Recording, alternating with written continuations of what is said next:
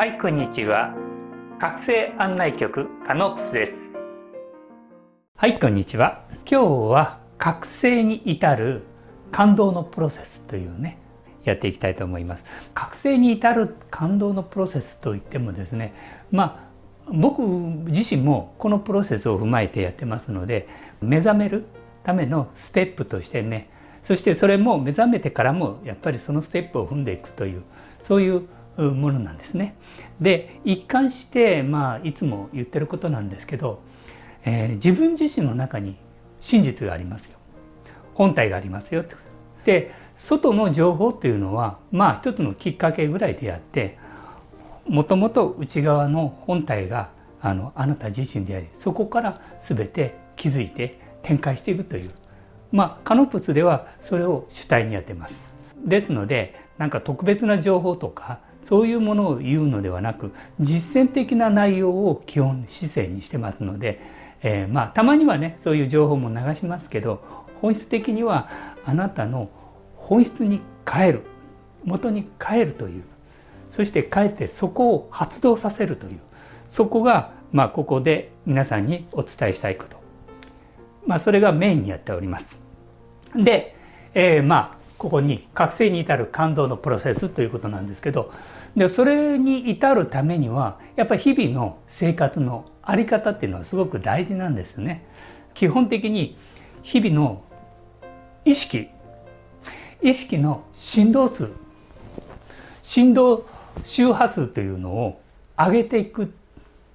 常に振動周波数を上げるというのがとても大事なことなんですね。でこれをするには毎日実践することっていうのは瞑想。で瞑想を1日1回以上10分から15分ぐらいでもいいです。でできる人はね寝る前で起きた時。まああと時間が空いた時。それはその人その人の日常のサイクルがありますのでただ1回は必ずやってください。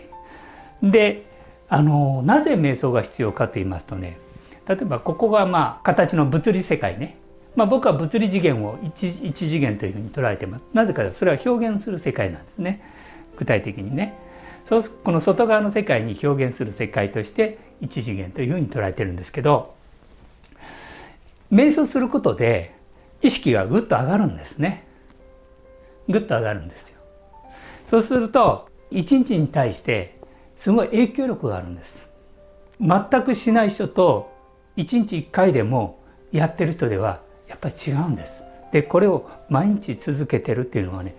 全然影響力が違うんですね。だから毎日必ず1回まあできれば1日1回10分から15分ぐらいやることで1日の何かが違うんです。ちょっとしたことなんですけど意識をぐっと上げることで意識はやっぱり高いものに従おうとするんですね。だからその影響力っていうのはすごくありますのでこの瞑想はとても大事だと思います。まあね昔ねある方はあんまり瞑想は必要ないという方もおられたんですけどまあ僕はこれはおすすめします。まあせめて10分15分このぐらいはねやってくださいねということです。次に、えー、三元呼吸。まあこれは前も言いました三元呼吸。これね簡単なんですけど意外とやっておられない方多いんですね。だからぜひぜひやってください。まあ他に自分が、まあ、今までの体験の中でいろんな呼吸をやっておられる方はそれをやってて結構です。で僕はこれをおすすめするのはやはり区別っていうんですかね次元の違いその差働きそういうものが三元呼吸だとそこにもうおのずと入ってます。で覚醒すればするほどそれが深く明確にちゃんと理解できるそして体感できるそして発動できるというもう基本中の基本です。でこれはねいつでもできるんですね。今僕がこうやって話してますよね。この時点で今僕は三元呼吸もしそして無限なる世界にもおのずと行きそして有限のこの物理次元ここにもいるし無限なる世界にも同時にここに存在しているというそういう状態ができるんです。だからこの三元呼吸を完全にマスターしてほしいなと思う。そして自己早期三元呼吸ができると自己早期これもありましたね。動画にね、えー、自己早期もおのずとできるようになります。そして自分自身の内側から本質を観察することができやはり今まで長い間牢獄にいましたのでそのやっぱり影響感にもあります。いろんな壁をほどいて崩してそして解放してあげるものも必要になってくると思います。だからこの自己早期はねこれずっと使うものですね。もう覚醒した後でもずっと使うものであります。今日話すことはほぼ覚醒してもずっと使うものでありますのでこれは基本的にマスターしてくださいということです。そして夢見。で夢見はね皆さん平等に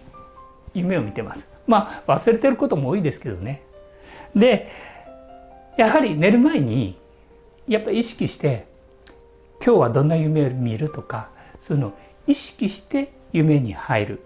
瞑想して意識して入る。そうするだけでも全然夢見違うしで起きる時に大体その記憶が残ってますので枕元にちゃんとメモ帳のとペンを書いてそして記録していく。前の時にエーテル体アストラル体メンタル体ってありましたね。あの世界へ入るんですね。夢の世界ではね。だからまだ解放されてない場合はいわゆるこう定時エーテル体非常に低いエーテル体の世界でまあ右往左往してる場合もあるんですけど、まあ、解放されてくるとさらに工事のね、えー、工事感情センター工事、えー、思考センターの方そのアストラル体ですねを使ってそういう世界に移行するというそういうこともね日々日々やっぱりやらないとねやって初めて体験できるものであって知識じゃありませんよ。これは何度でも言います。知識じゃなく実際にそれを体験して体感する。で肉体じゃなく霊体で本体で体感していくということがとても大事なんですよということですね。では、えー、今日は覚醒しながら感動のプロセスというものをまず第一としてまずね発見とかね気づきっていうのがあるんですね。これはまあ基本的に僕の姿勢なのかもしれないんですけど、まあ、通常はねいろんな覚醒者がおられるんですけど僕は結構能動的な感性を持ってて自分から攻めていくっていうかこう持っていくタイプなんですね。だまあいろんなタイプがあると思います。需要的なタイプの方もいれば能動的なタイプの方もいると思うしまたいろんな存在たちがいるんですけど僕はどちらかというと能動的な意識で攻める方攻めるというかなあの進む方が楽しいもんですからそっちの方へ行きますね。選択します。その発見気づきでこれを能動的に気づきのセンスを磨く。能動的に自らがその気づきを得てそれを磨いていく。そういうスタイルでやっていくとすごい速いスピードでそして面白さがいっぱい見えて楽しいですよってことですね。でそのためにはどうするかって言ったら自分でね自分の方向性を決める。あのこの間のメンタル体アストラル体エーテル体ってありましたよね。でメンタル体のは思考工事思考センターなんですね。ちょっと今日はレベルが高いかもしれないけどもまああのこのままいっちゃいますね。要はこのメンタル体から自分の方向性を決めちゃう概念。まあいろいろこう方向性を決めてこういう方向でやるって決めたらそれにおのずとアストラ体がそれが活動し始めます。そしてエネルギーの植物体のエーテル体がそれに乗っかって発動します。だからこれをやってるとこれが起こりますよってことです。これもやってなかったらちょっとまあねまだまだその準備ができてませんっていう状態ですね。だからここはちゃんとやっててくださいね。この準備ができてないとこれはちょっと精度が弱いかなっていうかな。感度が弱いかなというかかなり鈍いかなとかね。そんな感じになりますので何やってるか分かりませんという状態になります。これは絶対やってくださいね。基本中の基本。この基本をマスターしてるかしてないかでここは全然変わってきます。マスターしてればもうかなり明確なものが見えて結構面白いです。そしてその方向性をやるとその発見とか気づき今ここにこの肉体という船を持って体に気づきがあるとすごいね。あそうだったのかっていうねこう豊かなねこうエネルギーが入ってくるんですね。でその時に最初にはもしくはふってもいいですね。あそっかっていうイメージ。こういうイメージが出てきたらそれを展開させます。展開させることでそれを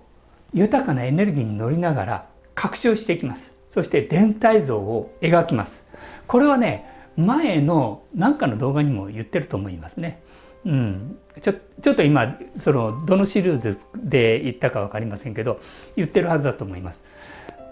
全体像を描いてそしてそれを必ず記録。メモ記号音映像などにこうね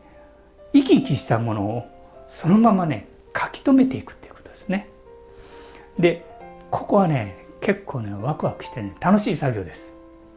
この生き生きした作業をやってください。前はね確かね日常の中にあのポケットにメモを持ってきてください。それか音声。まあ仕事をしてる人なんかはねなかなかそれが難しいんで音声とかメモとか何か持ってはっと思ったらすぐメモを取りなさいね。そういうふうにすることで書き留められると思います。である程度のイメージをもうそのエネルギーの中に入りながらえっ、ー、とこうあこうなんじゃないかこうなんじゃないかっていうふうに書いてください。その時に我々がこの世界で外側から教えられた常識は無視していいです。もうねあと数年もしたらね我々の生きてるこの物理世界外から教わった常識は非常識になります。あと10年もしたら我々先輩方が外で教わった学校や家庭や会社やいろんなとこで